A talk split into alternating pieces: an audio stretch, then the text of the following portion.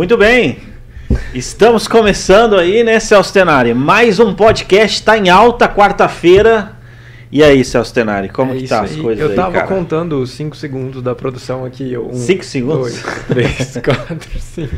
Cara. Mas muito boa noite pra você que tá Uhum. aqui nessa quarta-feira com a gente, dividindo essa bancada de peso, né? E a gente só Exatamente. tem a agradecer, porque a gente tá comemorando aí a, o crescimento da Jovem Pan através dessa equipe magnífica, né? Que atua aqui todo dia trabalhando com excelência. É verdade, é é verdade. verdade? É verdade. Aqui na Jovem Pan, ó, nós agradecemos muito a liberdade, nós temos muita liberdade de, de falar o que É quiser, de comentar, de, enfim, de, de trazer aqui. é, Polêmicas, é, o- né? Polêmicas e tudo São mais. bem-vindas, né? E, e, poxa, é, nós também estamos comemorando aí, né, é, por essa, por essa contratação nossa da Jovem Pan, nós tornamos aí o podcast de maior alcance de Maringá, né? Um dos, um dos podcasts de maior alcance de Maringá. Então nós agradecemos aí a galera que tá com a gente aí. E o Celso Tenari, hoje você fez a barba, Celso? Cara, você viu? Eu vim até de padre aqui, né? Se fecha esse último aqui, eu acho que fica bem Padre caráter. Fábio, Fábio de Celso, Fábio de Celso. É verdade. Pô, é um elogio, né? A comparação é, É, não, cara, é realmente. Mas tô inspirado hoje. Tá inspirado, cara? Tô, tô sim. Da hora. Até porque a gente vai falar com um cara hoje que é empreendedor, né, cara? E Com né, certeza. é o que corre na, na nossa veia. Ou que a gente quer que corra, né? Com certeza. o que a gente cara. mais fala aqui nesse podcast é empreendedorismo com propósito, resiliência, persistência, é possível chegar lá. Então, esse cara aqui consegue. Com certeza. Quais são dúvidas, as né? suas expectativas para hoje, Celso Tenari? Cara, altíssimas, altíssimas, né?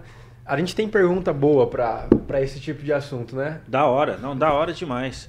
O, acho que vai ser muito, de muito aprendizado aí. Os próximos minutos você vai saber muita coisa, vai conhecer uma história fantástica aqui que nós iremos conhecer. Nós também iremos bater um papo sobre negócios e fé, qual que é a relação. Né? O convidado de hoje já participou de várias feiras aí, nacionais e internacionais aí sobre esse assunto. E vai nos ajudar aí, né? E, e também tem muita história para contar. Vai contar tudo aqui para nós. Pois é, vamos contar a história. Mas, é, e aí, você tá bem, cara? Como é que tá a sua semana? Cara, tô bem, bicho. Hoje já é quarta-feira, amanhã é feriado, né? Amanhã é feriado, tô bem, entendeu? É, foi correria, mas, cara, tô, tô, tô bem aí. Eu, semana, isso, pass- né? é, semana, semana passada foi um- uma semana aí que eu é, dei uma.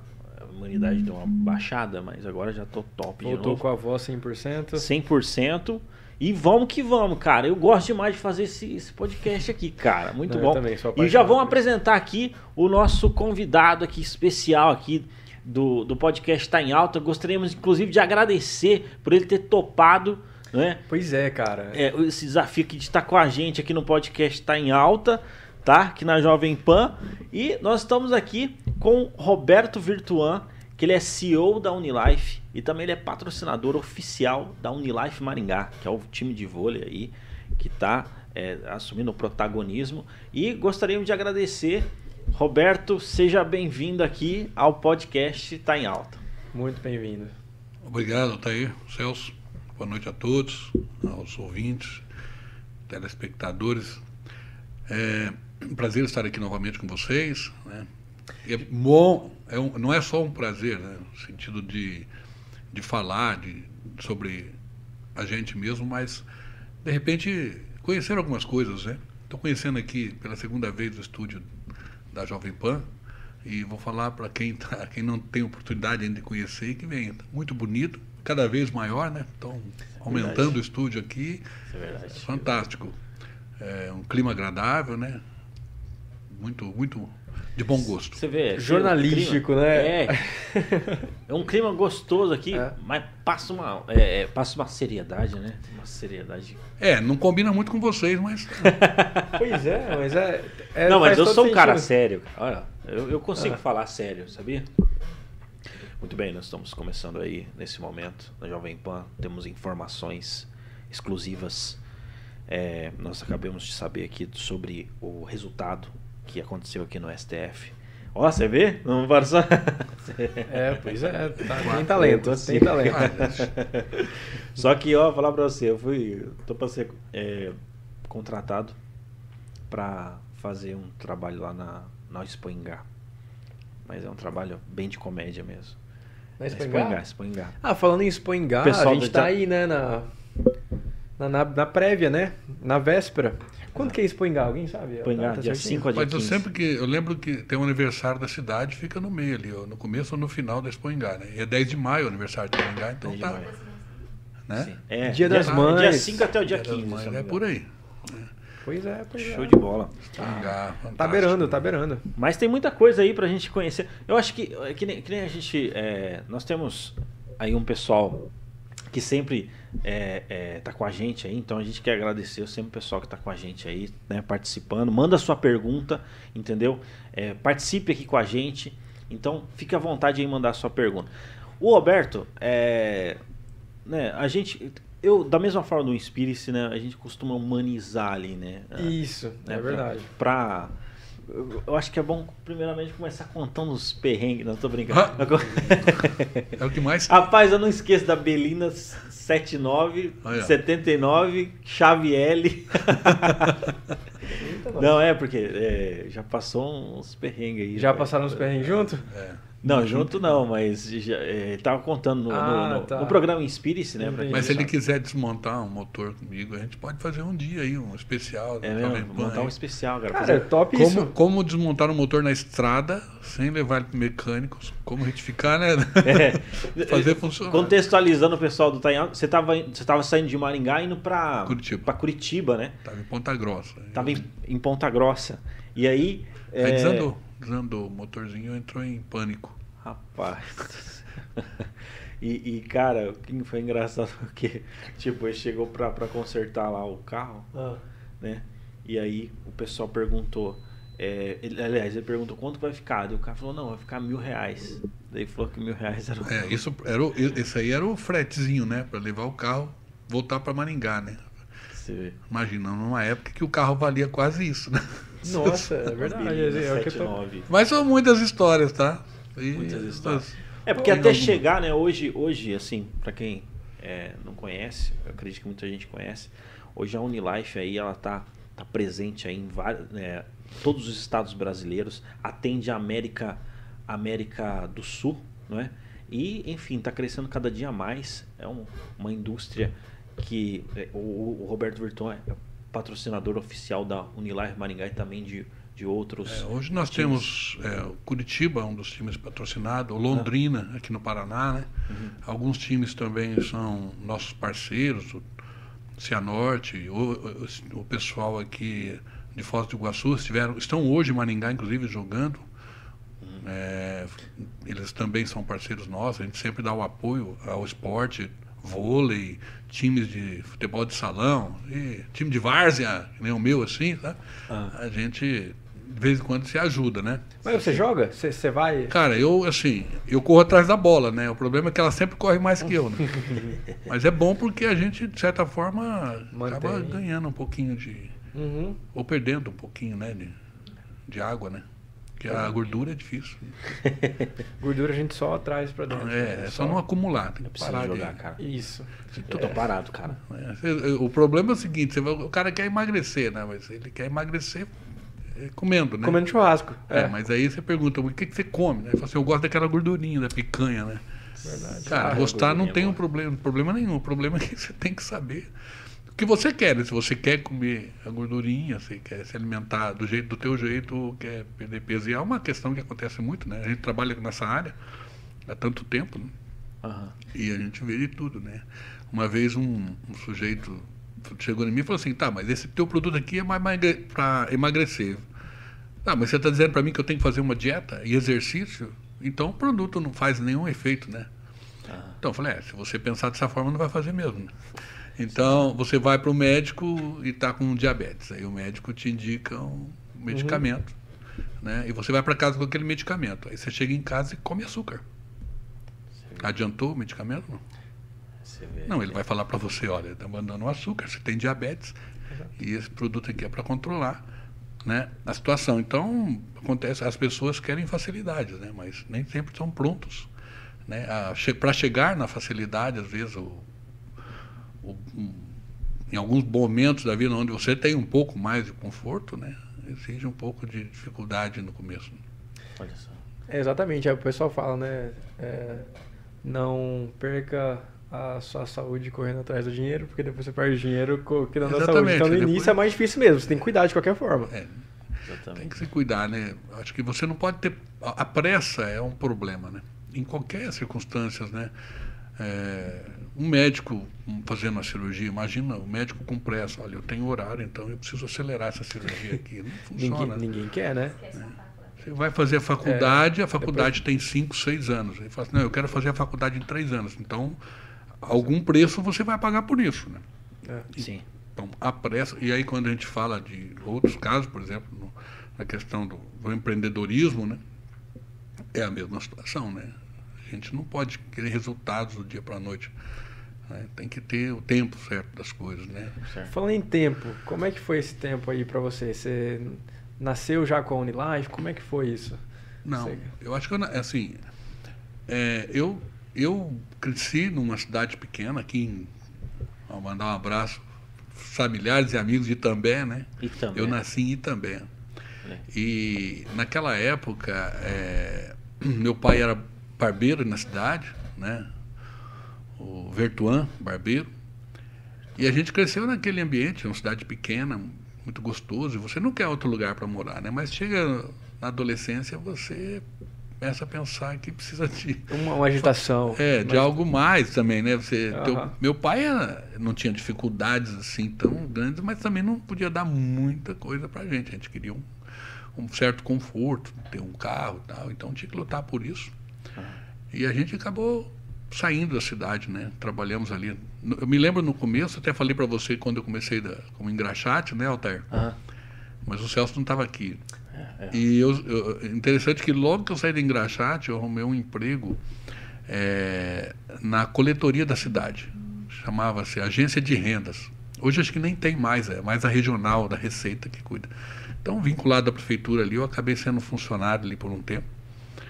E eu trabalhava das 10, 9 e meia, eu estava no serviço, acabava 5 horas, estava em casa. Na verdade, eu começava 4 horas da manhã, eu ia para uma padaria, ajudar a fazer pão.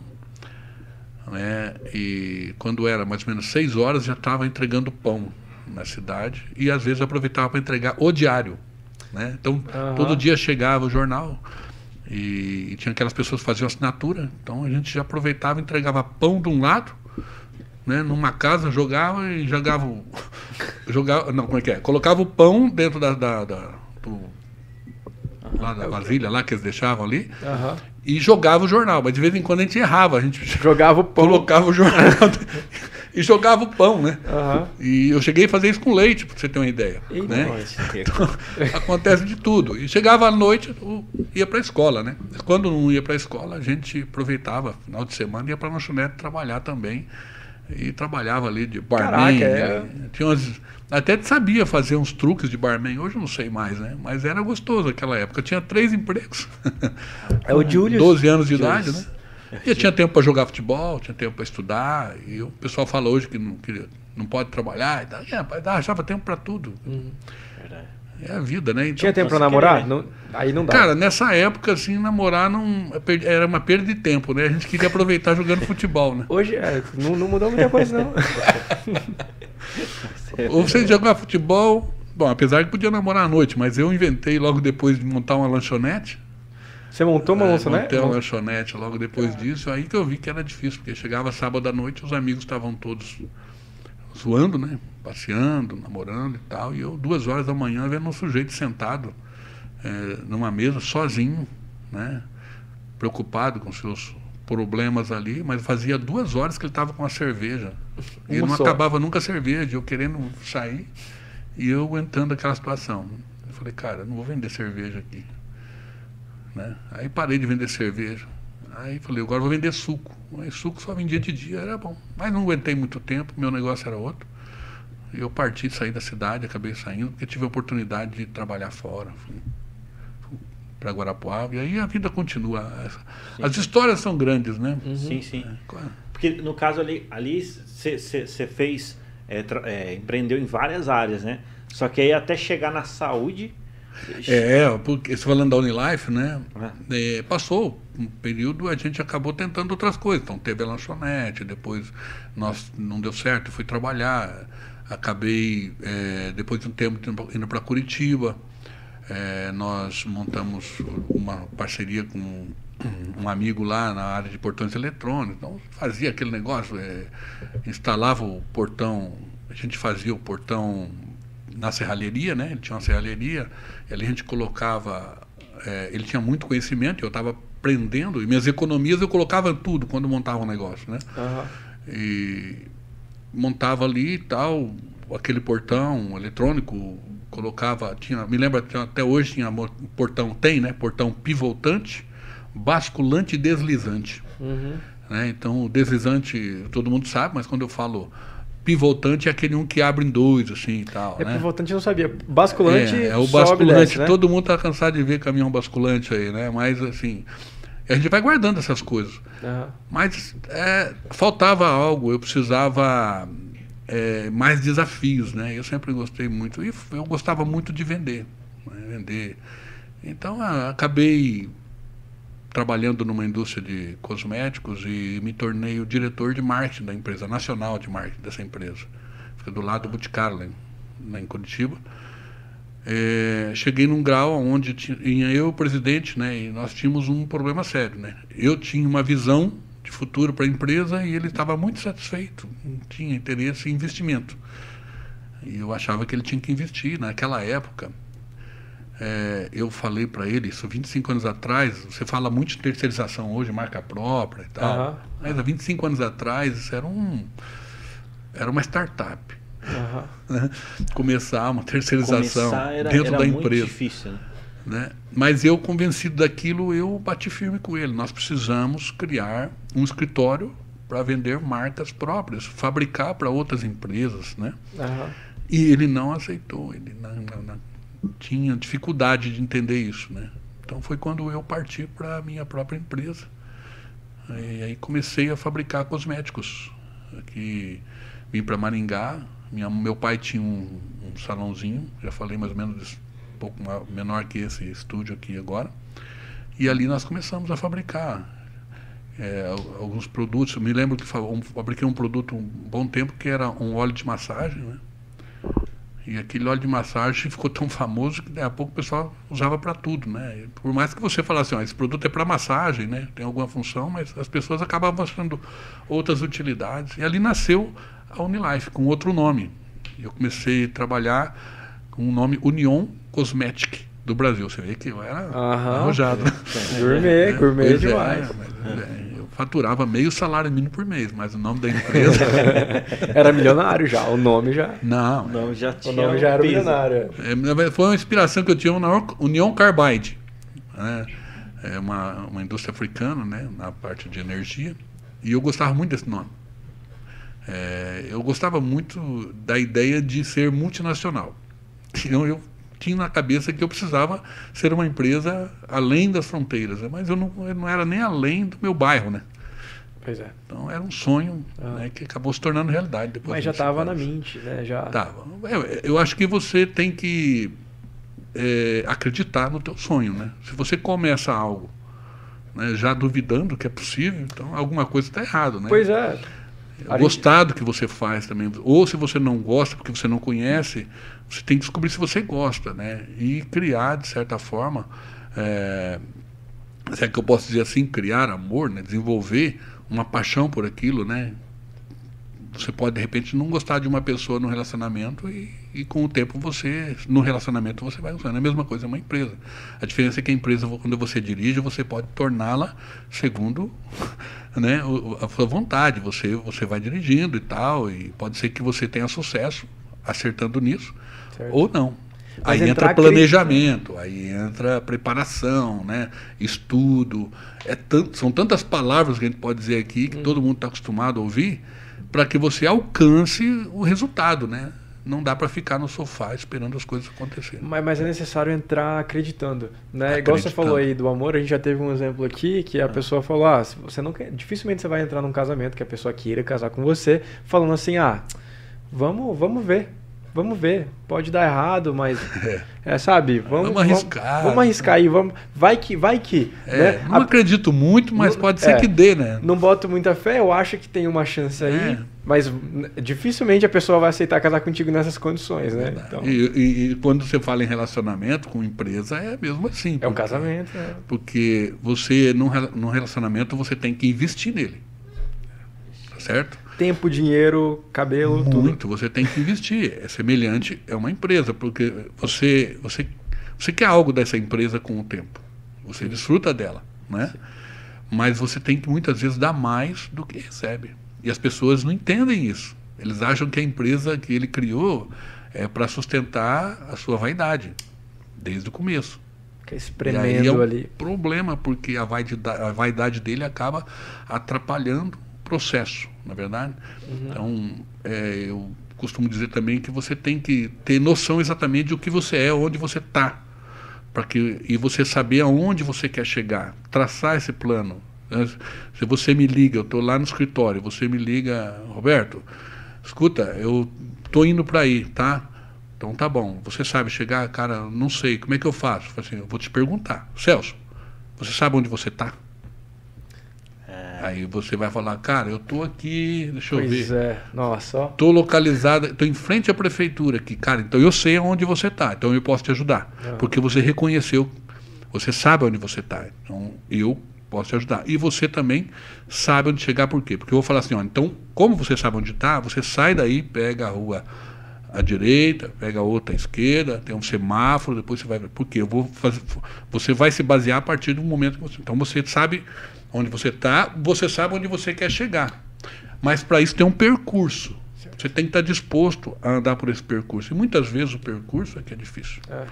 Muito mais difícil, né? Porque saber onde você está, você está ali, às vezes, no conforto da casa do seu pai, para um jovem, né? Ele tem algo garantido ali, mas quando ele sai de casa, ou sai do conforto dele, né? E aí parte para um desafio que ele não sabe como vai chegar, mas se ele quer chegar, ele tem que buscar. Buscar todo tipo de ajuda, apoio, informação, né? Então, você muitas vezes tem que olhar a placa no meio desse caminho. Olha, tem uma placa aqui. O, o Roberto falou que eu ia passar em frente a esse shopping center, cara. Então, eu estou no caminho certo. Então, você vai descobrindo. Então, sabendo aonde você está, já é um grande negócio. E reconhe isso é reconhecer. Porque eu estou falando aqui de, de, de, de, de direção. Você sabe o que você quer, mas quando você olha para o sujeito que ele, às vezes ele não, não entende muito onde ele está, ele acha que ele está num grau que ele tem facilidade para tocar qualquer negócio ou qualquer empreitada. Nós estamos falando de negócio aqui, mas Sim, sim. você pode falar de outros desafios também, né?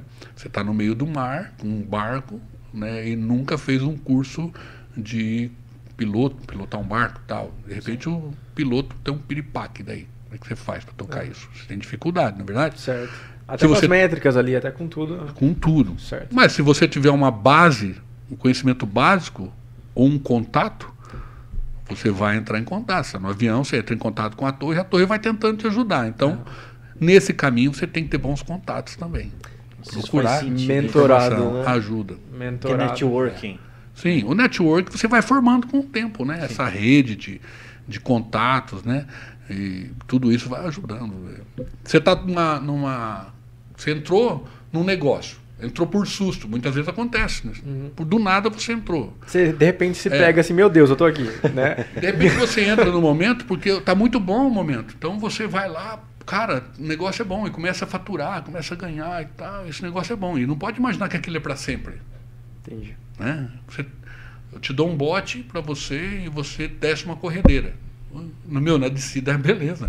Show de entendeu? bola. Ah, Você só controla ali. Você tem que saber controlar um pouquinho, mas, sim. mas vai chegar uma hora que vai chegar no paradão. Não sei se já pescou. Nunca pesquei. Mas Eu já, cara. É. O Celso é novo. Tem pescaria na corredeira, né? e depois tem aquele paradão.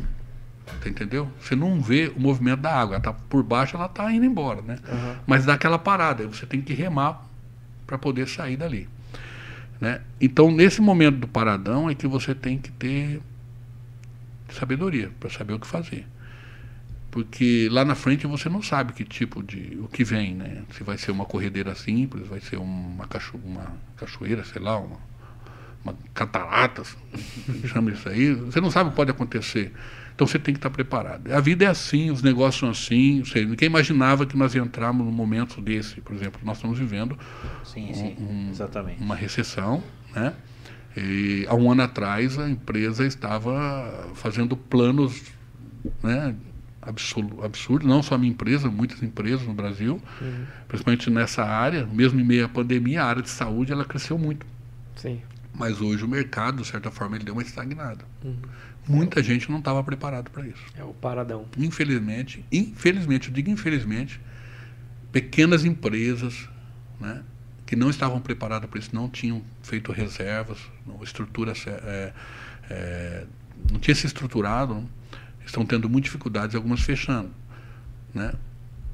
Alguns tiveram o privilégio de porque passaram por um momento bom, Sim. né?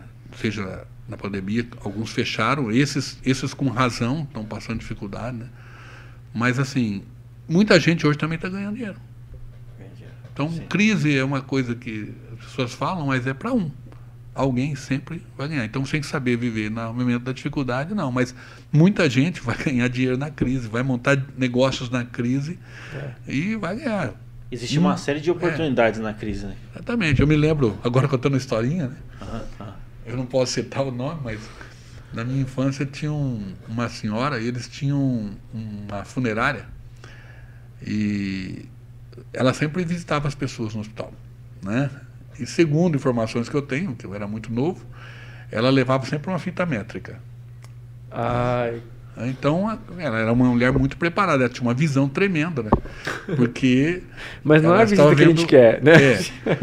Então ela chegava lá na visita, ela aproveitava medir o tamanho do doente, do enfermo, né, do paciente, né, e já levava ali pronto, né? Se caso alguma coisa acontecesse, né, ela já tinha as medidas. Me parece que na época eles fabricavam os, os, os caixões, né? e aí isso é visão. Aí você vai falar assim, ah, cara, mas que absurdo, né? Mas é visão. É visão. Se você usar isso, claro. Sim essa experiência para o seu negócio, quer dizer, com antecedência, já prevê que vai acontecer algo de bom, de ruim, né? Infelizmente, esse era um caso ruim, podia acontecer, sim, mas sim. é mercado, é comércio, né? Sim. Se alguém, alguém tem que fazer esse serviço. Sim, alguém, então, você vai encontrar. É, o lance, né, que, que, nem no caso ali, a, a gente usa de, de exemplos é, exagerados para realmente Exato. mostrar o, Chama princípio atenção. ali. É, Chama é, atenção. É. Porque é, eu acho que na crise surge muitas oportunidades. Que nem, que nem aquela frase que diz, né? É, enquanto uns choram, outros lenço. vendem lenço, né? É. E existe uma série de oportunidades ali, né? É, é, eu, por exemplo, eu tive que me reinventar de várias formas. Porque, veja, quem trabalha no mercado de evento, né? Tá certo que eu dou aula. Mas, tipo assim, é, no mercado de evento, acabou. Então, o que acontece? Começamos a fazer evento online. Né? Então teve que se reinventar, evento online, uhum. etc. E aí você começa a ver uma escala que às vezes você não estava conseguindo ver. Né? E é um processo de, de, de reinventar, né? tem que estar tá sempre se reinventando ali. Né? É, é a inovação é... é algo premiado hoje. Né? Existem até, me parece, alguns órgãos do governo que até premiam empresas né? Com, inovadoras, sim. Nós já fomos premiados com isso, uma inovação em um produto, né? É, temos inclusive certificado sobre isso, mas é, a inovação acontece a partir do momento que eu acredito, né? A partir do momento que você olha para o teu negócio e você fala, eu estou fazendo a mesma coisa que todo mundo. E às vezes você tem que ser um pouco diferente. Você tem que ter um diferencial. O Lair Ribeiro tem um livro chamado O Sucesso Não Ocorre Por Acaso. Né? E eu assisti algumas palestras lá, eu sou amigo pessoal do Dr. Lair Ribeiro. É, um abraço para ele, se estiver ouvindo a gente, vai ter oportunidade. Maravilha. Qualquer dia Inclusive, fazer um convite aqui O Betete esteve aqui também, amigo Já. pessoal, meu amigo pessoal. Né? Nós, né, a gente, o Lair Ribeiro, num desses livros, né, ele fala justamente essa questão aí de. É, vou, vou citar aqui um exemplo, tá? Você está indo, você vai numa corrida de cavalos. Né? E lá tem vários cavalos e você vai apostar é, num deles. De repente, o primeiro lugar tem um milhão de dólares de prêmio. O segundo tem 500 mil dólares, uhum. né? E você vai apostar, de repente vai o cavalo lá e tal. Aí chegou, na linha de chegada, os dois cruzam ao mesmo tempo. O que, que eles fazem para saber quem chegou primeiro? Eles precisam de uma câmera, todo aquele processo, né? Certo. Hoje tem tecnologias até para isso, né? Hum, e aí eles definem que um cavalo chegou um centímetro meio centímetro na frente, porque esticou o pescoço e uhum. chegou. Qual a diferença que teve um cavalo para o outro? Aos seus olhos, nenhuma. Só que essa diferença deu um grande resultado. O cara, o cavalo, que chegou meio centímetro, recebeu meio milhão de dólares a mais que o segundo lugar. É. Isso, isso é a diferença que faz a diferença. Então você tem que fazer diferença no mercado. Você tem que decidir o que você vai fazer, estudar, procurar saber no mercado as oportunidades que tem dentro daquele negócio seu. A Unilife é uma empresa, nós temos hoje, nós fabricamos suplementos alimentares, vitamínicos, né? É uma indústria farmacêutica, mas não nesse aqui em Maringá, nós estamos em Campo Mourão, nossa nossa divisa, divisão de medicamentos. Mas assim, é, dentro desses dessa linha de, de suplementos, uma época eu comecei a ver que eu estava fazendo a mesma coisa que todos. Commodities. Você usa óleo de alho, outro usa óleo de alho, lancei óleo de alho. Uhum. Você usa ômega 3, eu ia lá, todo mundo queria ômega 3, eu lanço ômega 3. Eu tenho isso no mercado. Certo. Mas eu sabia que tinham pessoas que tinham restrições alimentares. Por exemplo, é, eu trabalho com uma cápsula é, de origem animal. E eu sei que em boa parte, boa parte, certo? Dos consumidores que consomem os meus produtos e produtos de concorrentes que fabricam igual, meu, igual quais os meus, eles são vegetarianos. Certo certo? Uhum. Outros são veganos. E eu falei assim: quem está atendendo esse mercado, esse público? E eu comecei a pesquisar e descobri que eles tinham dificuldades. Alguns importavam produtos porque as cápsulas não eram vegetarianas ou veganas, de origem vegetal. Então o sujeito consumia uma vitamina ou qualquer produto que tinha origem é, vegana, uhum. mas a cápsula era de origem animal eu comecei a investir no mercado há 15 anos atrás. E hoje nós, estamos nós somos a, a maior linha de suplementos veganos da América Latina. E eu, eu, falo para você, eu, eu participo, né? Que teve uma época que eu, sete anos eu fui vegetariana. E aí, tipo, a gente participa de, de, de grupos, né? E grupos, hum. é, é, comunidades na internet. E a Unilife é colocada ali como referência mesmo. O pessoal indica e tudo mais. Ali é uma coisa muito espontânea, né? Sim, porque você, você vai criando, né, nesse tempo todo, é, você vai criando um certo respeito. As pessoas vão olhando para você, principalmente nesse nicho que você atende. Mas veja bem o reflexo disso tudo. Estou falando de Unilife, existem empresas que têm atitudes semelhantes, então, mas eu estou citando o meu exemplo aqui. Sim, sim, com certeza. É, qual é o reflexo disso? Se você vai num, consumir um produto que tá uma, de uma empresa que está preocupada com um nicho pequeno de pessoas que aparentemente ninguém liga. Mesmo que você não seja um vegetariano, você passa a confiar nessa marca. Certo. Porque há um diferencial nela. Isso que eu digo que é a diferença que traz, que faz uma grande diferença. É o meio São sentimento detalhes. Que faz os 500 Detalhes. Tá certo? Isso é no tratamento, é, é, no, no, tratamento é, com o nosso consumidor, com o nosso distribuidor, com as pessoas que buscam informações, ser muito claro e verdadeiro nas informações e nas respostas. Então, a empresa ela tem que ser transparente. O negócio tem que ser transparente. Nada muito escuso, né, as pessoas começam a desconfiar. Então, onde está a sua empresa? Ela tem que estar num lugar onde as pessoas possam encontrar e ver essa empresa. Ela não precisa ser uma empresa enorme. Todo, muita gente, eu comecei numa salinha pequena, então, mas as pessoas sabiam ir me visitar e conheciam. Era tudo muito arrumadinho, muito certinho, mas era pequenininho, era do que eu podia fazer. Mas eu mostrava o melhor que eu podia, eu fazia o melhor que eu podia ali quando eu mostrava. Então, aonde você está é muito importante. É, tem empresa que se esconde. Então, isso, ela, ela vende uma ideia de algo que ela não é. Ela pode atingir um público, mas em algum momento ela vai acabar, acabar sendo prejudicada, porque ela está vendendo algo que as pessoas em algum momento podem descobrir e isso corre muito rápido. Você sabe que coisas negativas, elas são muito rápidas. Né? Então, o sujeito, é, sei lá, separou, daqui a pouco turma do futebol, a família, né? Todo mundo, os caras lá do outro país já estão sabendo, né? Então, é, é, coisas ruins. Agora, se você falar assim, olha, fulano foi lá é, no hospital, chegou lá para visitar uma pessoa, ah, legal e tal, mas assim, não é. Ah, isso é comum, todo mundo visita. Notícia ruim corre muito. O sujeito morreu, está no jornal. Pois é. Mas quanta coisa boa. Né? A Jovem Pan, por exemplo, é um, uma empresa de jornalismo, né? E, mas você não dá conta de dar todas as informações. Mas as pessoas querem saber o quê?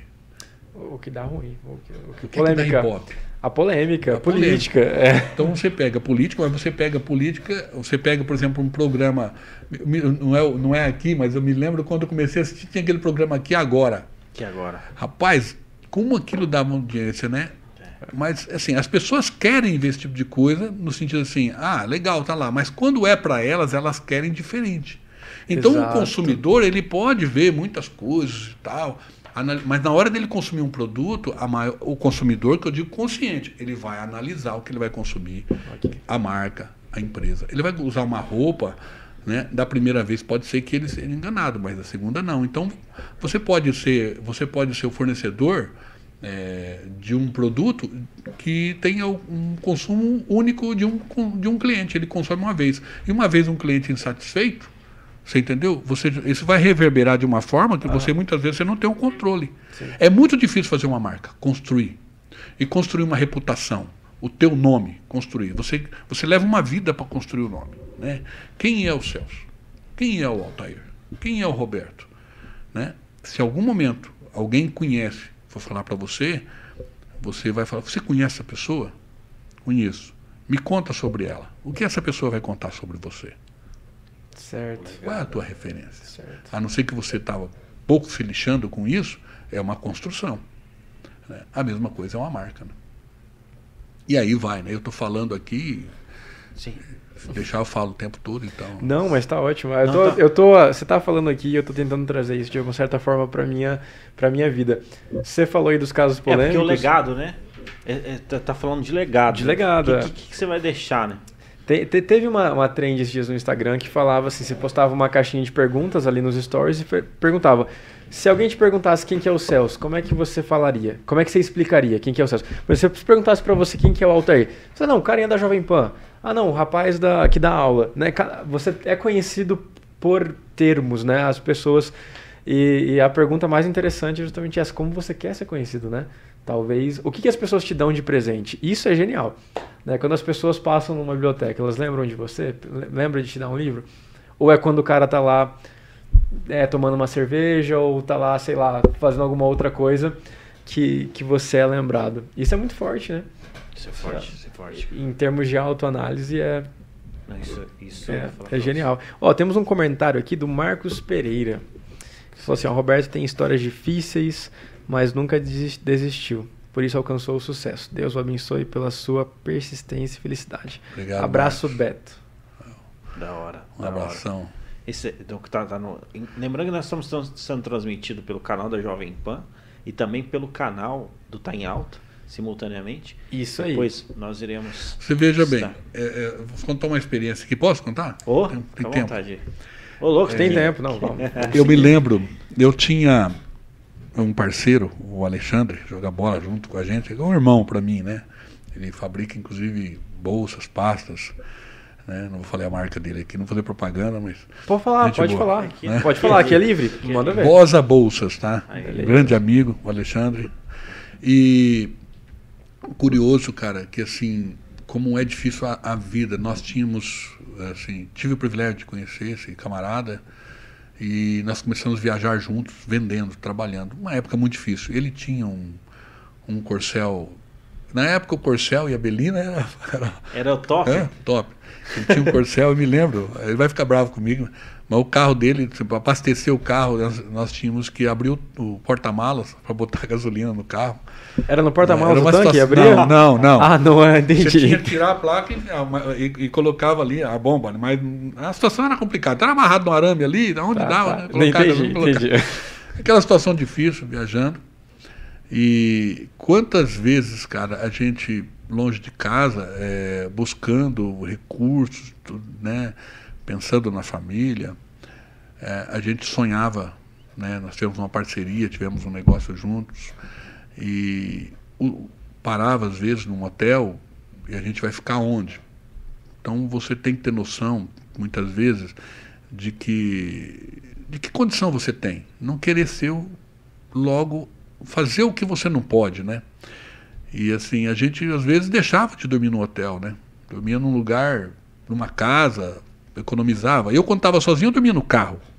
Nós acho que chegamos a dormir no carro também junto. Então você dormia ali no carro, parava num posto de gasolina. Né? Isso tudo é economia. Para você montar um negócio, fazer ele andar, você tem que. É, é o sacrifício, cara. Não tem jeito. Você tem. A não ser que você tenha um, um, um papai ali que te dê todas as condições, você monte um negócio na facilidade. Sem recurso, você tem que ir atrás dele, não é fácil. Então você tinha que parar o carro num posto de gasolina, no meio de dois ou três cami dois caminhões ali e tal, porque você se sentia mais seguro, fazia amizade com aqueles caminhoneiros ali que dormiam no posto.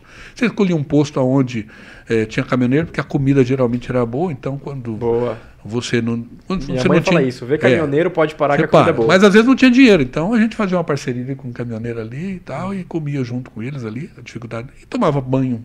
Geralmente o, o banho no, no posto onde tem caminhoneiro é um pouco melhor, então tomava banho no posto de gasolina e dormia no carro. Então a vida é difícil. Eu me lembro uma vez que eu estava em Foz do Iguaçu, essa vez sozinho, e eu estava logo depois da, da- da- do, do- do exército, não sei se vocês conhecem ali, mas assim, você, quando você vai para o Paraguai, você tem que passar na frente do tiro de guerra ali, né? Sim, sim. Não sei se é tiro de guerra ou é um quartel ali. Ah. E para ir, eu passei ali e meu carro chegou na, a uns 100 metros mais ou menos, antes de descer, uma descida, meu carro era álcool e era inverno e ele começou a dar um probleminha e eu falei, puxa vida, será que acabou a gasolina? Assim, eu só andava com o carro cheio de ar, né? Então a gasolina era assim, pô, até onde eu Na posso fé, ir, né? na fé, Na fé. E nessa vez, infelizmente, eh, a situação complicou, eu não tinha condições de, de abastecer, não tinha vendido nada no dia, e tinha uns trocados para comer, e vamos ali. Sentamos, eh, eu sentei ali no, no, no meio-fio, falei: o que, que pode ser esse carro?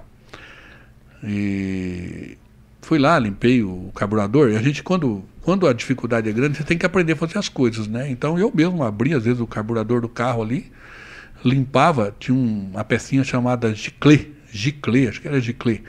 Aí se entupia direto. Por quê? Depois eu descobri, depois de um tempo, né, você vai descobrindo por que, que eu passava tanto perrengue, né? Por quê? Porque eu botava pouca gasolina no carro e o carro acabava enferrujando, o, o tanque. E essa ferrugem passava ali pelo, pelo filtro e ia parar lá dentro do, do carburador. Certo. E aí, quando passava, o giclê era uma agulha tão fina, onde passava o combustível com muita pressão, né? O motor Então- puxava com pressão aqui lá e passava com muita pressão. Só que qualquer coisa entupia aquilo ali. E dessa vez, é, além da gasolina ter acabado, sujou, porque chegou no final do tanque e puxou a sujeira do tanque. E eu fui, peguei o dinheiro que eu tinha para comer e fui comprei um pouco de gasolina lá e botei no tanque para puxar isso eu tinha que colocar a gasolina no carburador e ficar ali tentando. E a bateria foi arriando e não pegava, né? Nossa, E tudo tá dando errado. Não, não teve jeito, não teve jeito. Aquele dia não pegou e eu olhei para um lado, meia-noite, nenhum filho de Deus na rua. Falei, o que eu vou fazer aqui? E foi uma das noites em que eu quase eh, perdi os dedos das mãos e dos pés, porque quando eu, eu cheguei na parte da manhã, dentro, dentro do carro, né, sem funcionar, É, quando eu cheguei de manhã, meus dedos estavam congelados, eu não conseguia mexer. Eu levantava à noite, mas a, a, era tão, era, o frio era tão grande fora que eu pulava, fazia exercícios ali para poder movimentar um pouco, mas eu tinha que voltar de, de novo para o carro, uhum. porque não suportava. Eu não estava preparado para aquilo, né? E então eu ficava pensando, cara, por que, que eu estou aqui? Eu podia estar na casa do meu pai, no sofá, meia-noite, uma hora da manhã. Eu podia estar assistindo televisão na casa do meu pai. Por que, que eu tenho que passar por isso? Eu podia simplesmente desistir ali. Né? Então, você tem oportunidades de desistir também. E é o que mais vai aparecer: oportunidades para você desistir. Porque o sucesso, se eu posso dizer assim, eu não, não acho que eu tenho sucesso, né? É, as coisas acontecem, né? Porque Deus vai te dando, abrindo o caminho e você vai aproveitando as oportunidades, vai perseverando em cima disso. Mas assim, são, são é, é formado de desafios que você vence, pequenas batalhas, né? E aquele dia eh, foi um, uma das vezes em que eu vi que eh, eu tinha que tomar uma definição na vida, né? Eu precisava mudar. Não dava para ficar naquela situação com aquele carro. E uh, se eu já trabalhava muito, eu resolvi trabalhar o dobro e mas eu comecei a usar um pouco mais a cabeça. Eu tinha muito esforço, fazia muito o que todo mundo fazia, né? E antes, isso foi antes, né? eu comecei a fazer algo diferente, depois eu posso contar, porque é uma história grande, e que foi, foi fazer diferença também para que eu pudesse ter recurso para, de repente, depois, mais tarde, começar um novo negócio. Né? Então, esses pequenos, essas pequenas batalhas é que vai te dar uma, uma vitória é, completa, macro. Né? macro, né? esses micro desafios é o que vai te dar uma vitória plena lá na frente. Se é que eu posso dizer plena, porque a luta continua companheiro. Continua. Entendeu? Se acostuma ela com ela, né? Que o pessoal pensa, né? Chegou no topo e já era. Não, na verdade, o vento só. É, quando você chega lá no topo do Everest, você fica lá? É. Fica nada. Você Como é que você pra, faz? Você, que que você faz? outro topo, né? Não, o que, que você, você faz para ficar numa altura, 5, 6, 7 mil metros de altura, com vento e com pouco oxigênio? Você tem que estar preparado. Tem que estar preparado. Não estou falando que o alpinista fica lá porque ele vai lá para o desafio, mas se você tiver que ficar depois de ter chegado no topo, o que, que você tem que fazer? Você tem que estar preparado. Então você tem que ser um cara que está preparado a respirar, viver em pouco oxigênio. É.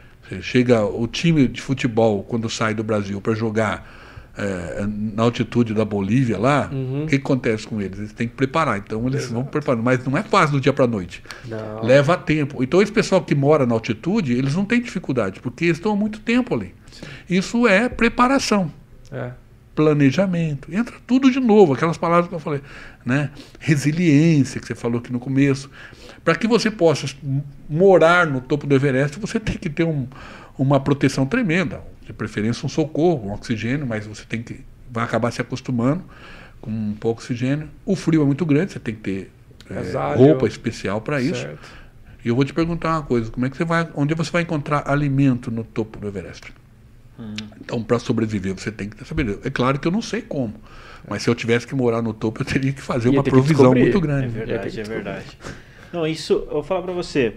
Eu talvez você não saiba, viu, Roberto, mas eu, eu me inspiro bastante, eu aprendo bastante contigo. Uma vez, uma vez você, falou para mim, né, nós, nós somos né, é, adventistas, né, e, e você falou que é importante o povo de Deus ser cabeça, né, e não ser cauda. Isso, é, e estava falando a respeito do empreendedorismo, do, né, do, da questão sabática, etc. E, e, e assim, é, isso daí é, me inspirou bastante. Nós sabemos, a gente entrevistou aqui o João, ele é economista, ele falou assim que 65% das pessoas não vão ir para o empreendedorismo, né? Cerca, mais ou menos 35% vão ficar ali é, é, informal, etc. Mas só 5% que vai realmente ir para a área empreendedora mesmo, criar, né, empresarial, etc. Né? A maioria vai, vai ficar para CLT. E isso, isso é, eu, eu, passei por várias situações que daí eu lembrei disso, cara. Lembrei disso. Isso, eu, talvez, não sei se você lembra que você falou para mim, mas é, na época que eu, que eu também nem, nem tava em rádio, em nada assim, mas você deu esse toque assim, eu, eu, eu até hoje eu, eu não esqueço.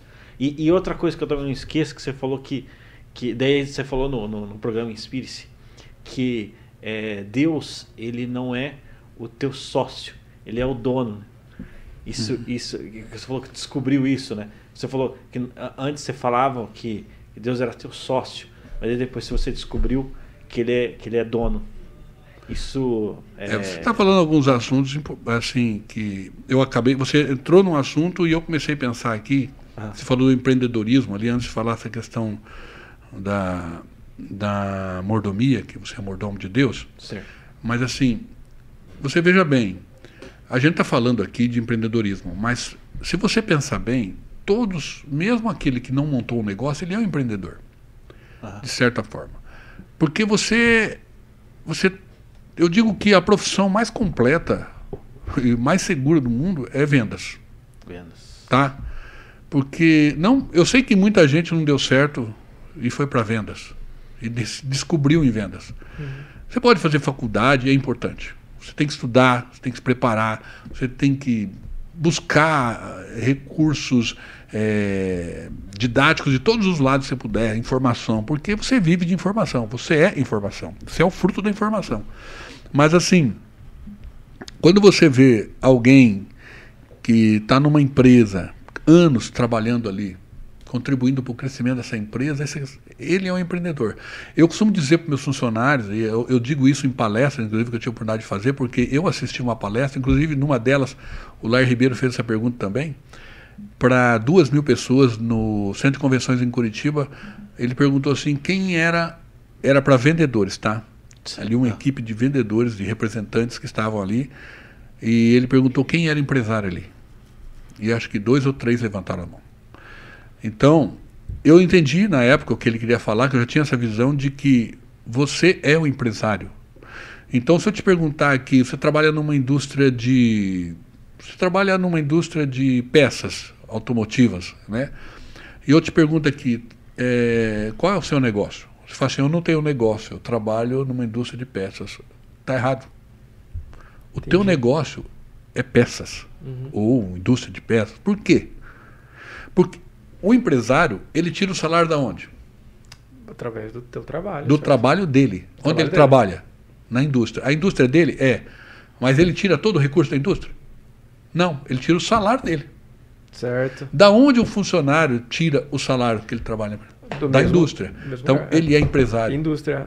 E a empresa não seria a mesma coisa, não seria empresa sem ele. Exato. Então, todos nós somos empreendedores. Eu posso estar montando um negócio aqui e dar empregos, certo? Uhum. Mas eu posso estar num negócio ajudando essa empresa a crescer e ajudando essa empresa a dar empregos. Porque uma vez que eu chego numa posição privilegiada nessa empresa onde eu lutei para estar ali, com o meu trabalho e essa empresa cresceu, outras pessoas terão oportunidades. Então, o empreendedor nunca deixa é, você nunca deixa de ser empreendedor. Você está aqui, a Jovem Pan, com toda essa estrutura aqui, mas está crescendo. Uhum. E vocês estão lá com podcast, com os programas de vocês ali, né? Hoje o podcast está em alta, mas são Spirits, por exemplo, e sim, outros sim. desse naipe. Sim. Porque acontecer daqui a um tempo vai ficar pequeno isso aqui. E começam a agregar outras pessoas. Vocês são empreendedores. Vocês estão ajudando uma empresa, certo? Sim. A contratar mais pessoas. E eles vão vir com o mesmo objetivo, de crescerem aqui dentro. É, o, o, o, vendas, falando em vendas aqui. Certo. Você se forma em medicina. Você, é, você precisa vender ou não precisa? Precisa. Você montou um, um escritório de contabilidade. Precisa. Por que, que você precisa vender? Você precisa de clientes, você precisa claro, de Claro, você tem que vender o teu peixe, cara. Uhum. Tem que vender o teu peixe. Então, você é um empreendedor. Exato. Porque não tem. Você tem que vender ideias. Ah, eu sou um professor, eu não sou vendedor e tal, eu não sou um, Cara, você está vendendo, você para ser contratado por aquela faculdade, você concorreu com outras pessoas ali e você, você foi contratado. Vendeu você vendeu, trabalho. se vendeu. Se vendeu. Vendeu a si próprio, as suas ideias. Você, de certa forma, as pessoas acreditaram no teu negócio. E é você mesmo. E você é um empreendedor por isso. E você é um empreendedor. Não, perfeito. É, é, é exato. A pessoa olhar ela, né, com é, você se vender. Você né? é empresário. Você está trabalhando numa empresa, você é empresário. Eu conheci um, uma pessoa que muita gente conheceu na cidade aqui, o Cid Siqueira Gomes, foi ah, é, um dos diretores da, do, do, do, aqui da, da, Volkswagen, aqui em Maringá, né?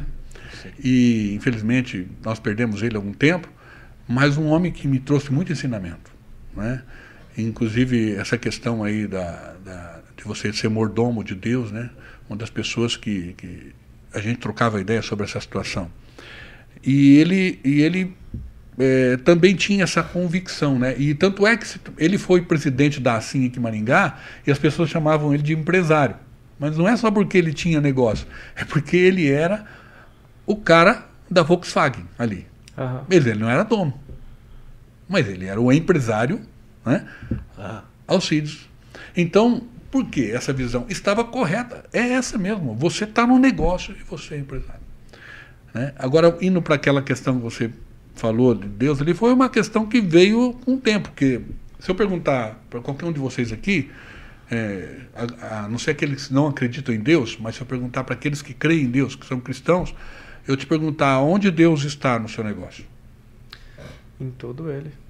Né? Eu vou perguntar para você, você, você entende que você precisa de Deus no seu negócio? Você vai falar sim. E grande parte dos amigos meus, eles entendem que Deus é sócio. E eu também tinha essa visão. Né? Que Deus é sócio, eu tenho uma parceria com Deus. É como né? se ele fizesse a parte dele e eu fizesse a minha. Exatamente. Então ele ele está aqui do meu lado, ele está me ajudando, ele faz a parte dele, que é me dar as coisas e eu faço a minha parte. Mas isso, com o tempo, eu nesse relacionamento uhum. e discutindo com alguns amigos que me diziam assim, ó, você não pode misturar Deus nos negócios, né? Eu falei assim, cara, eu sou cristão, eu não deixo de ser cristão como empresário. Eu não separo. É como o cara chegar no futebol, vejo gente aí, chega no futebol, o cara esquece que ele é cristão. Né? O cara é solteiro no futebol e casado em casa. Exatamente, tem tudo isso. Né? Uhum. Então, você é cristão, você é um discípulo, né? E como discípulo, geralmente você não é mestre. Ok, você está aprendendo. Certo? Uhum. Eu posso ser mestre dos outros que estão abaixo de mim, mas eu estou abaixo do mestre. E depois eu comecei a pensar nessa situação e descobri que. Descobri assim. É, cheguei à conclusão de que Deus não era meu sócio. Não era meu sócio. E ao olhar para tudo que ele estava me, me, me, permitindo ter, né, tantos funcionários, recursos, isso foi acontecendo, eu comecei a ver que aquilo era algo vindo dele. Reconhecer. Porque você pode falar assim, tá, mas Deus abençoa só os cristãos e os outros não, Deus abençoa todos. Se você abrir a janela de manhã e bater o sol na tua casa, o vizinho também vai ver o sol. Uhum. Ele não acredita em Deus, você acredita. Então, por exemplo, a diferença do cristão é que o cristão reconhece, certo? Que ele, tudo que ele tem pertence a Deus. E o outro tem outra crença. Então a diferença é que você agradece a Deus. E isso começou a crescer dentro de mim, ao ponto de eu chegar à conclusão de que eu olhei para minha casa, tudo que eu tinha conquistado, entrei dentro do carro que eu sonhei, certo? Que chegou até minhas mãos, é, e comecei a pensar que tudo aquilo lá não era meu. Por que, que eu cheguei nessa conclusão? Eu tinha vindo de um, de um velório. E o, o, o pastor, ao falar ali no velório, ele falou sobre a questão dos sepulcros caiados, que são bonitos por fora. Pessoas que têm uma boa aparência, lindos por fora, mas por dentro são cadáveres, hum. certo? Eu olhei para minha casa e falei: isso aqui pode ser um sepulcro caiado ou não. Ou não. Depende da minha visão. Uhum. Porque nós nascemos dentro, vamos nove meses ali dentro de uma bolinha, certo? Uma caixinha. Depois crescemos, vamos morar aonde? Dentro de uma caixa, uma que caixa. é uma casa. Num quarto, que é uma caixa. Uhum. Certo? Numa cama quadrada. Né? Você compra um carro, é uma caixa. Uhum. Você vive dentro da caixa. Você vai trabalhar numa empresa onde você fica numa mesa Escritório. quadrada, certo? Uma caixa. Geralmente num, numa sala quadrada, é uma caixa. Você vai morrer e vai morar numa caixa. Quem é você? Eu cheguei à conclusão que tudo aquilo lá era cedido por Deus. Era uma permissão de uso. Temporária. Exatamente. Porque eu olhei para casa e eu falei assim: essa casa vai durar muito mais tempo que eu. Essa casa pode durar mais de 100 anos e eu não vou ver mais tempo todo. Então essa casa não é minha. Outra pessoa pode ser que more nele, nela. Esse carro vai enferrujar. É. E essa ferrugem não vai ficar comigo. Vai para frente, eu vou trocar. Então eu cheguei à conclusão que Deus era dono de tudo e estava permitindo eu usar. Então hoje, quando eu entro no meu carro, todos os dias, né, sem exceção, eu agradeço a Deus por mais uma vez ceder aquele carro para mim trabalhar, para mim viajar com a minha família, ceder aquela casa para mim morar, ceder os recursos, permitir que eu tenha esses recursos em mãos e me dê sabedoria e direção para saber como administrar isso, certo? Sem abusar da bondade dele.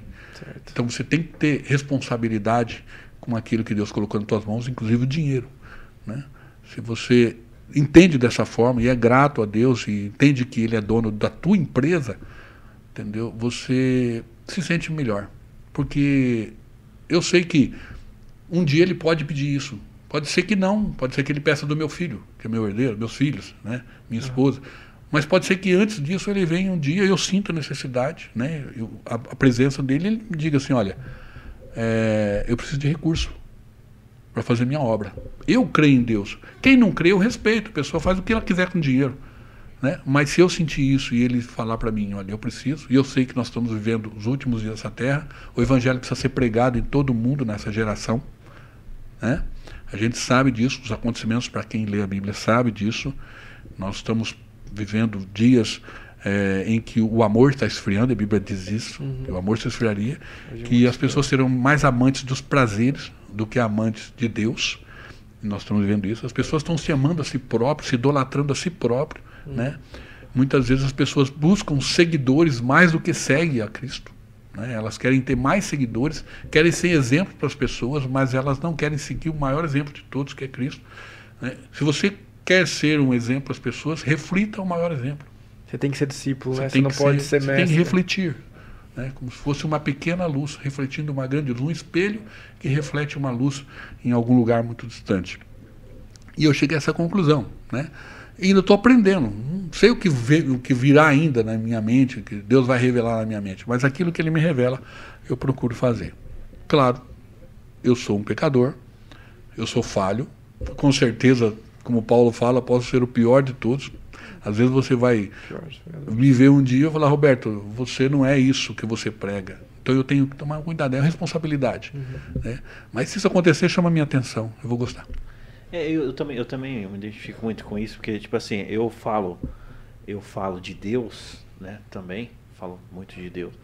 É, mas a gente é falho, né? Nós somos é, é, pecadores. Então, mas isso não altera Deus. Deus, ele continua sendo Deus e, uhum. e no caso a gente está falando de, de alguém que é perfeito, né? E cara, eu falo para você, eu gosto muito dessa conversa, cara, porque me inspira bastante, assim, sabe? É uma resenha que eu gosto de ter. E eu acredito que essas conversas, né, que quem, quem tá com a gente, quem tá acompanhando, eu tenho certeza que algum insight, não é? é a Rafa tá aqui fora, não, não, não, não dá aquela motivação, não dá aquela é, porque a, às vezes a gente a, tá ainda na, na, na, no meio do caminho ali, entendeu? E, poxa, é bom ouvir é, o pessoal que já, já, já passou por aquele né, momento ali, né? E isso inspira, isso causa uma certa motivação, porque às vezes. Foi só eu que fundi o motor do carro. e, meu, e assim, porque às vezes pensa assim, não, isso só acontece comigo, né? E, e, e tá naquela isso, conversa. E aí, pessoal, agora, agora deu, né? Sejam bem-vindos de volta. Tivemos aí uma queda de energia, mas já rolou, já voltou. Estabilidade rápida aí. A gente precisava tomar uma aguinha, né? Isso Exatamente. aí, é. Deixa em off, né? A gente parou aqui. Comercial, galera. Comercial. Acontece. comercial Estamos de volta aqui. de mais um comercial aí. Ó, mas a gente agradece aí, meu. É, nossa audiência ficou dividida entre o canal da Jovem Pan, o canal tá em alta. Isso. E, poxa, tava batendo um papo aqui inspiracional. A gente bateu. Bate-papo. É, você vê, às vezes o, o bate-papo que a gente bateu aqui nos bastidores Devia ter gravado, né? Pois é. mas a gente voltou aqui porque, ó, parece que não, mas a gente já tá a uma hora e quinze. É, nós estamos, de conversa. estamos indo finalmente aí. O né? papo, quando é bom, ele flui. Né? Exatamente. Fica... Histórias não faltam, né? Histórias não faltam, né? e a gente entrou num, numa parte do, do assunto que fala muito de princípios, né? Eu acredito que não, não existe como a pessoa ter sucesso ou crescimento sem, sem ter princípios. Igual o Roberto mencionou aqui, não importa se a gente está falando aqui, importa sim, né? Nós estamos, nós estamos falando aqui de Deus, mas uma pessoa que não tem uma crença religiosa e mesmo assim tem princípios, ela, ela segue uma linha é, de vida ética e moral, né? Se bem que eu não consigo enxergar ética e moral sem Deus, porque se tira Deus da equação, tudo fica meio perdido, né? Tudo fica meio no ar. É, mas a questão do princípio faz muito sentido, né? Você seguir uma linha correta de vida, certo? Respeitar as leis naturais.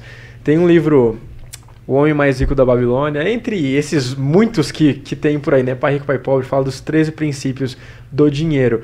E todos eles falam puramente de ética, de você estar tá, tá de acordo com, a, com as leis, com os princípios que regem o dinheiro desde sempre, né?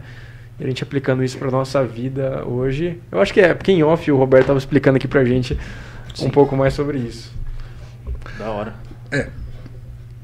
Princípios a gente recebe logo que a gente nasce já começa a entender, né? Talvez a gente não consiga decifrar como princípios, né? mas isso vai fazendo parte da nossa vida. É porque a gente é formado pelas informações, né? Você Você nasce sem dente, desempregado, não é verdade? É, pelado. Pelado e sorrindo, né? Você vê que pois a vida. É. Não, você não precisa ter tanta coisa para ser feliz, né? É. Aquele sujeito que estava pescando, né?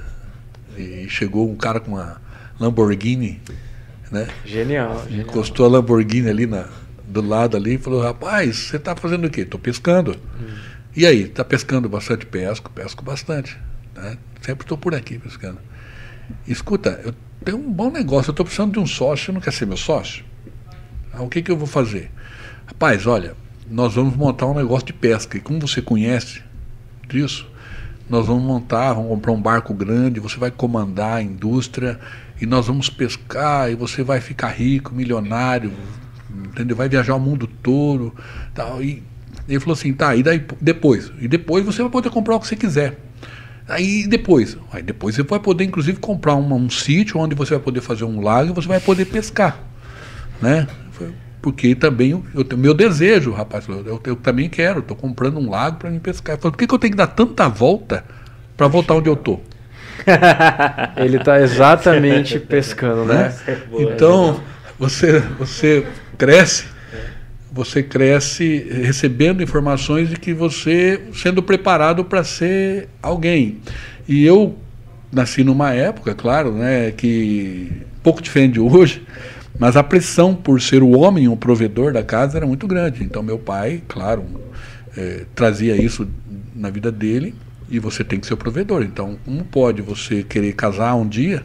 Uhum. Você tem que saber que você vai ter que sustentar a família, você vai ter que dar condições, tem responsabilidade, você vai ter filhos, né? E você tem que preparar para isso. E eu agradeço dele ter me falado isso, porque isso me preparou, me fez pensar que eu precisava é, de me planejar, fazer alguma coisa na vida. Então, meus sonhos precisavam virar realidade, né? Uhum. E isso tudo é, foi somado às informações que eu fui buscando também. Eu, eu tinha até um problema quando eu era criança, porque é, eu estava andando pela rua com a minha mãe, o meu pai, e eles ficavam me arrastando pelas mãos, né? E me falavam, você é lerdo demais, às vezes brincando, né? Meus irmãos até brincavam, porque eu tinha mania de ficar lendo placas. Então, eu, eu lia todas as placas na rua. Então, numa quadra, quantas placas tem? Um bocado. E eu lia tudo. Então eu ficava imaginando, ó, lá é uma, um, um, é uma venda na época, um, um, mercadinho. Aqui uma loja de roupa, ali é Pernambucanas qual desses negócios eu vou fazer futuramente? Eu ficava Uau. imaginando aquilo, né? A ponto de contar aquela história que eu vi uma margarina escrito, Under, escrito Anderson Cleito, importação e exportação, e eu falei, é isso aqui que eu quero fazer, né? Claro que eu não fiz margarina, porque hoje eu trabalho com produtos naturais, mas a gente já está programando fazer uma margarina natural, né? Na linha para poder dizer assim, olha, eu fabriquei uma é, margarina. Fiz isso da hora, da hora. E, então você vai crescendo com essas informações e os princípios vão fazendo parte. Aquilo que seus pais também vivem é, te forma. Se, se, o teu pai leva uma vida assim que não respeita muitos princípios, corre um grande risco, a não ser que você existem ah, é, casos que existem que fogem à regra, mas geralmente os filhos costumam copiar um pouco os pais, né? Quando é um homem, quando tem muito convívio com o pai, e ele começa. Se o pai é um cara que não tem muita, muito freio na língua, né? gosta muito de beber e tal, e o filho vendo aquilo, ele tem a oportunidade de fazer, e o pai não controla. Muitas vezes o pai até tenta controlar, mas é aquela história, né? Faz aquilo que eu mando, não faz aquilo que eu faço, não funciona. Né? Não. O exemplo, você é movido pelo exemplo. Sim. Né? Por isso que eu sempre falo, se você é um discípulo de Cristo, as pessoas têm que ver em você que você é um discípulo e se você, as suas palavras, você não consegue conversar com a pessoa, que os seus exemplos possam mover as pessoas, impactar essas pessoas. Porque isso é um ditado, todo mundo sabe, mas porque para muitas pessoas, certo? É, que não terão acesso a uma Bíblia ou a um livro que é, essa oportunidade, teve a oportunidade de conhecer você, você vai ser a Bíblia É, para essa é a pessoa. Bíblia da pessoa. Ela vai, entendeu? Olhar para o teu exemplo e falar assim, eu quero seguir esse tipo de, de vida. De Quero parecer por com essa pessoa aqui. E se você for parecido com Jesus, então- Exatamente. Então, você é, de certa forma, uma Bíblia. Você é um, um- uma, um espelho dos princípios que você é, carrega, as pessoas estão vendo aquilo em você. É uma luz, a Bíblia chama isso de luz menor. Né? A Ellen White, uma escritora americana, que escreveu 70 livros, são best-sellers no mundo inteiro, a escritora mais traduzida do mundo, em- começou a escrever ali no, em 1860, e faleceu em, 2000, e- em 1915. São vários livros, e ela tem livros sobre regime alimentar, fantástico, sobre educação, o lar, é, sobre o lar, os pais, as crianças, assim por diante. E ela fala justamente nesse sentido aí, né? Porque, veja bem, o que são princípios? Padrões que regem a sua vida. É o que você é, o que você segue. Tô certo, errado? Não. Existe um certo e errado? O que são princípios? A palavra já está falando. O principal, o que começa, o início, Exatamente. O princípio. parte daquilo. Da hora, hein? Você vê. né? Porque a gente fala que- aqui, tá? princípios, né? Você, claro, você pode trazer de várias formas, mas assim, princípio é aquilo que desde o começo Deus colocou, certo? E o homem, por mais que ele tente fugir de Deus, dizer que não, mas se você segue uma vida, nós falamos aqui de alguém que não crê em Deus, que a gente tem que respeitar, É. né? Eu tenho amigos ateus, né? Tenho agnósticos amigos meus, mas assim, se você hoje segue um padrão de ética, da onde veio esse padrão? É. Onde ele começou? Tem que partir de Deus, não né? tem como Lá tirar. no princípio. Porque o céu, Deus. Aí você fala assim, não acredito em Deus. Então vamos falar o seguinte: vamos falar sobre o universo. Como o universo é? Ele tem regras, ele tem princípios, Uhum. Tem leis. leis. Se o Sol hoje resolver falar assim, ó, eu não vou mais dar o meu calor, o que acontece conosco aqui na Terra? Já era. Se a atmosfera resolver falar assim, ó, nós vamos romper e vamos deixar que os raios solares entram sem filtro aqui na Terra, o que acontece conosco? Pois é. Se o mar resolver falar assim, olha, eu não vou mais ficar onde eu estou, eu vou invadir a Terra. Você entendeu? Ah, mas o mar não, não vai fazer isso nunca, por quê? Porque tem a força da gravidade, porque tem.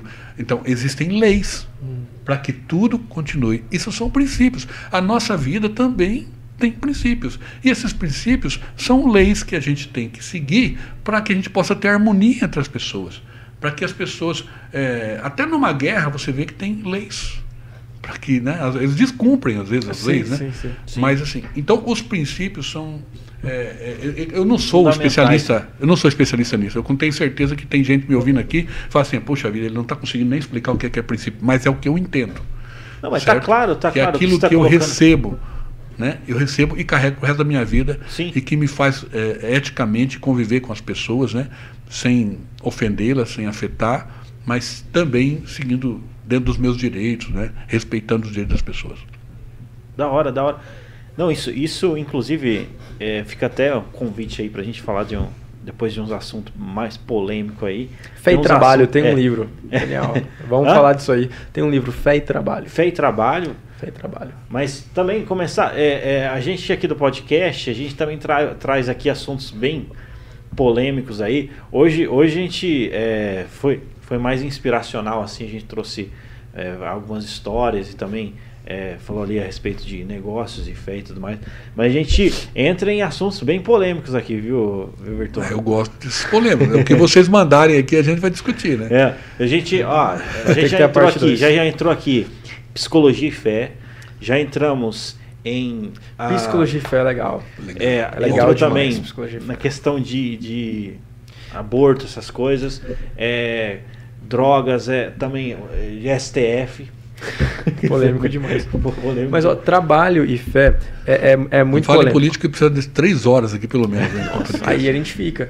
Mas existe um, existe um conceito cristão que é pregado de, de muito tempo, que pessoas que têm uma fé ou que são de alguma religião não podem ter dinheiro. Isso é um assunto que é pouco falado, mas as pessoas levam isso ao é. pé da letra, muita gente. E é uma autossabotagem. Né? A pessoa se auto-sabota. Pega aquele versículo muito mal explicado de que é mais fácil um, um, um, camelo passar por uma agulha do que um rico entrar no reino dos céus. Mas ninguém explica que a agulha era duas porteirinhas, o cara tinha que descer do camelo para o camelo passar sozinho. É, é o camelo o até podia passar pela agulha, mas o camelo ia passar passava. com muita dificuldade. Não é uma agulha de costura, né? Exato, são duas porteirinhas ali, né? E o princípio do versículo é justamente que ele tinha que sujar os pés. Na verdade, é disso que nós estamos falando. Entre em, em, muitas pregações, né, principalmente pentecostais também, e N religiões, a gente fala né, sobre o, o, o jovem rico. Né, muitas questões assim que a pessoa acaba se auto-sabotando. Acaba colocando a riqueza como algo sujo, como algo que, que não é para a vida cristã. E a gente tem que quebrar esses padrões. Eu acho que a gente podia falar um, em um episódio disso aí. Sim. Acho que isso é um aí é bacana. Que, é um assunto que dá pano para manga, né? Dá pano para manga. Porque é o seguinte, você tem. É, vamos dizer assim, você tem dois tipos de. Três tipos de situações. Né? Pode dizer assim que existe o radical para cima e o radical para baixo. A direita, a esquerda tem um, o centro. Estou falando tá. de política, né? Certo. Uhum. Quando eu falo assim, tá, existe uma linhagem que diz assim, olha, você, você tem que ter uma vida casta, pobre. Simples. Né? Assim como Jesus foi pobre, você não pode ter nada e tal, né? Okay. Aquela coisa, porque o cristão assim, tem que ser desprendido, não pode buscar riqueza. E aquele lado que você tem que dar muito dinheiro para poder ficar rico, que você tem que um monte de coisa que para você que você tem que cobrar de Deus, dar ordem para Deus, hum. para porque a bênção é tua, você tem que ordenar. Então são esses tipos extremos. De, de, de, extremos são perigosos, né? Mas eu penso assim, olha, Deus dá o que Ele quer a quem Ele quer. Existe uma parábola na Bíblia, né, em São Lucas, se eu não me engano, 19, posso estar enganado aqui, depois se alguém quiser me corrija, mas assim, que existe o, o, o fazendeiro, que ele ia todo dia no, na praça buscar o, o boia fria. Beleza. Certo? Vamos falar aqui a linguagem nossa aqui. Sim, sim. Pegava o tratorzinho dele, ia lá com a carroceria, com a, caçambinha, sei lá, Sim. e botava o povo em cima e ia para lá. Então ele, um dia ele chegou lá, ele foi de manhã e levou uma quantidade de pessoas. Ele voltou lá um horário, meio-dia, não sei que horas, pegou mais uma quantidade de pessoas. Voltou três horas da tarde, pegou mais um tanto, e até que chegou de tarde, chegou, pegou o povo cinco horas da tarde, às seis horas, todo mundo parou, ele fez acerto. Ele pagou todo mundo igual. Todo mundo igual. E aí perguntaram para a galerinha das oito ficou revoltada, né? A galerinha que chegou Como cedo. Como pode, cara, você pagar a mesma coisa? Eu né? cheguei de manhã. O cara chegou aqui 5 é, horas da é. tarde e você vai pagar o mesmo salário para ele? Não é justo. É. Qual foi a resposta do dono da fazenda? É justo. Falei assim: o dinheiro é meu. O dinheiro é meu. Eu dou a quem eu quero. É. é duro, não é? Ouvir isso. E é uma parábola. E a pessoa, e a pessoa tem razão. Salomão fala, é muito pouco dito essa frase, mas Salomão fala que o homem que tem dinheiro, ele tem voz, né? E ele é muito claro em dizer isso, que tem tomada de decisão. Responsabilidade. Exato. Quando Deus te dá, vou falar de outra parábola. O sujeito recebeu uma moeda, o outro recebeu três, né? cinco, e o outro recebeu. Quando chegou o sujeito, o dono da fazenda de volta, falou assim: cadê a moeda? Tá enterrada ali. Enterrei, tá guardadinha. Porque eu tinha que ser pobre, não podia. Então tá aqui, segura o dinheiro. Né? O outro foi lá e multiplicou por dois também, e dobrou o dinheiro, investiu, né? Aplicou no overnight, hoje não tem mais, né? Mas abriu no CDB. Comprou Bitcoin esse comprou cara. ações, Bitcoin, sei lá, tá difícil comprar Bitcoin mais agora. né? Mas comprou um ativo lá da Petrobras, recebeu dividendos. Né? E aí? O que, que ele falou pro cara que enterrou o dinheiro, que ficou pobre? Eu vou tirar a tua e vou dar pra quem tem mais. Então, tem que tomar muito cuidado você tomar os extremos. Deus, ele permite que você tenha algo que é dele. É. Se você não tem eh, tudo isso, talvez, não vou dizer aqui porque é muito fácil para mim falar, né? Mas assim, não seja o momento. Ele sabe o momento. E ele sabe que em que, que talvez seja muito difícil para você controlar uma situação dessa. Ok. Porque é muita responsabilidade. Quando eu falei pra, que você tem que pedir a Deus sabedoria para administrar os recursos que Ele te deu na mão, é justamente isso. Não é teu. cara. Ele deu para você desfrutar uma parte. Ele pede a parte dele, que ele não precisa de grana, né? Até um dia nós podemos falar sobre essa questão aqui, né? Dízimo, De é, a galera fala. dízimo. Não, vou dar o dízimo. vamos Dízimo não preparar se dá, dízimo se devolve. Não é teu. Exatamente. Cara, A vamos, galera vamos tem uma- preparar, ô, preparar um programa, cara, pra tocar nesses assuntos aí. Que assunto Esse assunto vai- é muito bom, cara. Esse, esse assunto a gente, a gente faz duas Rapaz, horas tranquilo. De... aonde Que agora mais? que tá. Ó, você vê, né? Agora o negócio tá. Agora que pegou no tranco. Aonde, aonde dói mais no ser humano? No bolso. No bolso, cara. É. Aonde está o teu amor? No tesouro. Aonde está o tesouro está o seu coração, cara. O que, que Deus quer fazer assim? Que Ele quer dar uma machadada no teu tesouro. É. Ele quer arrancar um pedaço do teu tesouro para ver se assim, não pode, meu tesouro é meu, tá aqui, não aceito perder uma moeda. É. Você entendeu? Cara, O é amor é, teu. o dinheiro, não é esse teu. tesouro é meu. Eu botei na tua casa para você desfrutar. Desfruta aí. Aproveita, é tipo assim, é. É meu. Agora você quer, vamos inverter então. Você me dá, você fica só com 10% desse tesouro. Aí. 90 é meu. Aí dá- Não, vamos pensar então. Melhor você ficar com 10. Pô, genial. Sobrou assunto, sobrou assunto. Se deixar, Não. a gente vai continuar aqui. Fica estendido mesmo. Vamos, vamos, vamos fazer isso daí. Vamos porque preparar um, um episódio aqui. Vamos já deixar o tema aqui. Fé Te- e trabalho. Vamos falar disso. Fé e trabalho. Fé e trabalho, E também vamos tocar em temas aí espinhosos para a sociedade. E se, se o Virtual topar aí. É, nós vamos falando. Não sou um dono da razão aqui, mas Sim, a gente vai sim, dando mas a a opinião. gente- opinião. Dá os nossos pitacos Vamos aí. falar de Judas, vamos falar de. Bom, um assunto muito bom. É, porque tesoureiro, né? Vou, a gente pode analisar o dinheiro através dos olhos de Salomão, que daí é um cara topíssimo. Muito bom. Fechou de, de Jó. Vamos falar como é que Jó falava de dinheiro. Vamos pegar alguém aqui que não tinha grana na Bíblia? Ah, Você falou interessante, cara. Judas foi tesoureiro, né? Verdade. É. a, a gente pode analisar também aos Analisar- olhos de alguns Pode profetas. analisar a vida de Paulo. Paulo, beleza. Mas Paulo. Paulo, acho que ele tinha um princípio de riqueza, não tinha? Ele, ele absteve disso depois. Cara, ele vivia, ele vivia de tendas, que eu- pelo que eu saiba. Ele podia até ter uma instrução, ter os pais em condições, Isso, mas é. nessa vida que ele teve de cristão, ele já não tinha mais recursos, porque não recebia salários mais do governo. Ele não era mais Perfeito, funcionário. perfeito. né? De- Não, então a gente pode Mas é- analisar mas através- a vida de Pedro e outros Isso, dos né? profetas, porque essa galerinha João vivia da Batista, obra. por exemplo. O que que você me diz de João Batista? Que tal a gente falar sobre ele? Fechou. João Batista não tinha grana, morava no deserto, comia mel silvestre, A tinha voz que roupinha do camelo. deserto, é. Foi o primeiro marqueteiro da Ah, Bíblia. Vamos Foi entrar nesse primeiro- lado aí. Vamos Foi o primeiro nesse marqueteiro. Entrou pra anunciar a vinda de Cristo. Vai vir um após mim que de Ah, fato. Vamos entrar nesse lado do fogo. É, Da hora. é, é, Marketing como que. Jesus ficou tão conhecido na Terra? Marketing. O, o que, é- Marketing fé. o que aconteceu para que ele hoje gosto. fosse o nome mais conhecido e procurado na, na internet? Da Por hora. que Jesus é tão famoso? Pois é. Tá? É uma questão que muita gente quer. Até já a vamos- expansão ali, Jesus. Cara, legal, Se gostei. puder, se, se- de- de- na- no- nos bastidores que a gente já combina já um dia já. Jesus foi a diferença que fez a diferença. Muito. Pois é. E onde é que tá essa diferença aí? Vamos falar do meio centímetro ali? Vamos É, bater esse legal. papo? Legal. Da hora, da hora. Cara, eu já fiquei interessado aqui. já- Cara, demais. É, é, por mim a gente Vigiliava aqui. é vigiliar. Mas show de bola. Que um assunto puxa o outro, né? É, puxa o outro. Você às vezes está pensando, o que, que eu vou. Podcast Mas eu acho que né? essa é a nata. Essa é, essa é a nata do, do nosso Podcast tem essa vantagem, É, porque você está aqui num grupo. né? desprendido, né? E quando você está analisando, o outro já faz uma pergunta, já te leva para outro lugar e aí. Sim, tá sim. legal. A gente tinha que trazer um ideia. ateu aqui pra falar com a gente sobre isso. Cara, legal. tinha que trazer um ateu Vamos aqui. trazer, vamos trazer. Vamos trazer. Eu tenho- Vamos indicar um. Po- Porque posso tentar aí a localizar uns conversa amigos meus? Pode.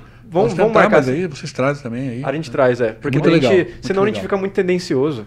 Sim, A- a é, é- é- é o que eu te falei aqui em off, né? Que assim, a gente tá falando aqui porque tá bem livre, né? Mas assim, num programa normal a gente não vai falar porque você tem que entender que você tem uma crença, certo? Exato. E que muita gente tá te ouvindo não, não aceita dessa forma, né? A gente tem que respeitar e eles têm que ter oportunidade também Sim, de, sim, de manifestar, né? Eu vou anunciar aqui, calma aí, Altair, antes da gente finalizar. Aqui, ó. A gente vai trazer aqui então, em um episódio, o Roberto e a gente vai analisar fé e trabalho no sentido de grana na Bíblia, como isso funciona. E vamos trazer também aqui alguém ateu, beleza? Pra gente não ser tendencioso. Pra Da gente hora. não Ótimo. ficar só falando de um lado sem conseguir escutar uma Até porque contrapartida. o, o- não, sei, você, não sei se vocês têm esse contato, mas eu tenho amigos assim. assim é uma coisa muito natural, até porque na- numa conversa eh, você não vai querer provar para o ateu que Deus existe, porque não se prova. Você não é advogado de Deus e nem está aqui para ficar provando as coisas. Exato. Mas assim, nos princípios vocês podem levar, levar longe, quer dizer, os princípios de um ateu é muito parecido com os princípios de um cristão e assim por diante. Nós estamos aqui juntos e seguimos esse mesmo caminho. Da hora, cara. Não, vai ser da, vai ser da hora, bicho. E essa parte de, de, de marketing, Jesus, etc., é da hora também. Cara, é, é, é um assunto que é raro, assim. Eu, eu, eu vejo que o pessoal não trabalha uma abordagem nesse Não, sentido. vamos, vamos nichar Show de aqui, vamos falar desse Podemos público falar sobre vegetariano, esse público menor. Também. Da hora, da hora demais. A Legal. política na época de Jesus, né? Política. E a política hoje, Pô, né? pesado? Olha aí, política ó, tem cê- a ver com cristão ou não. Pesado. São muitos assuntos que a gente Crente pode ser discutir. político, pode ser rico, pode jogar Exato. futebol. Tudo tema top. E a gente podia abrir isso pro, pro, né, pessoal opinar, né? Vamos abrir É muito umas legal enquetes receber antes. essas- Não umas vai, enquetes. cara. Não, vamos preparar um negócio da hora. Tá, vou até fechou. fazer um trailer. Gente, tá, Mas tá marcado. Tá marcado. Eu vou estar Show aqui. Você também vai estar. Você Ô. também vai estar. Fechou. Show de bola. Deixa eu te agradecer. Muito É, obrigado por dividir a bancada com a gente. Foi genial. Pra mim fez total sentido. É, imagino pra galera que tá em casa, pro Altair, Thiago, Rafa, que tá todo mundo aqui. A gente tá indo pra casa. Pô, diferente. Pelo menos pensativo, né?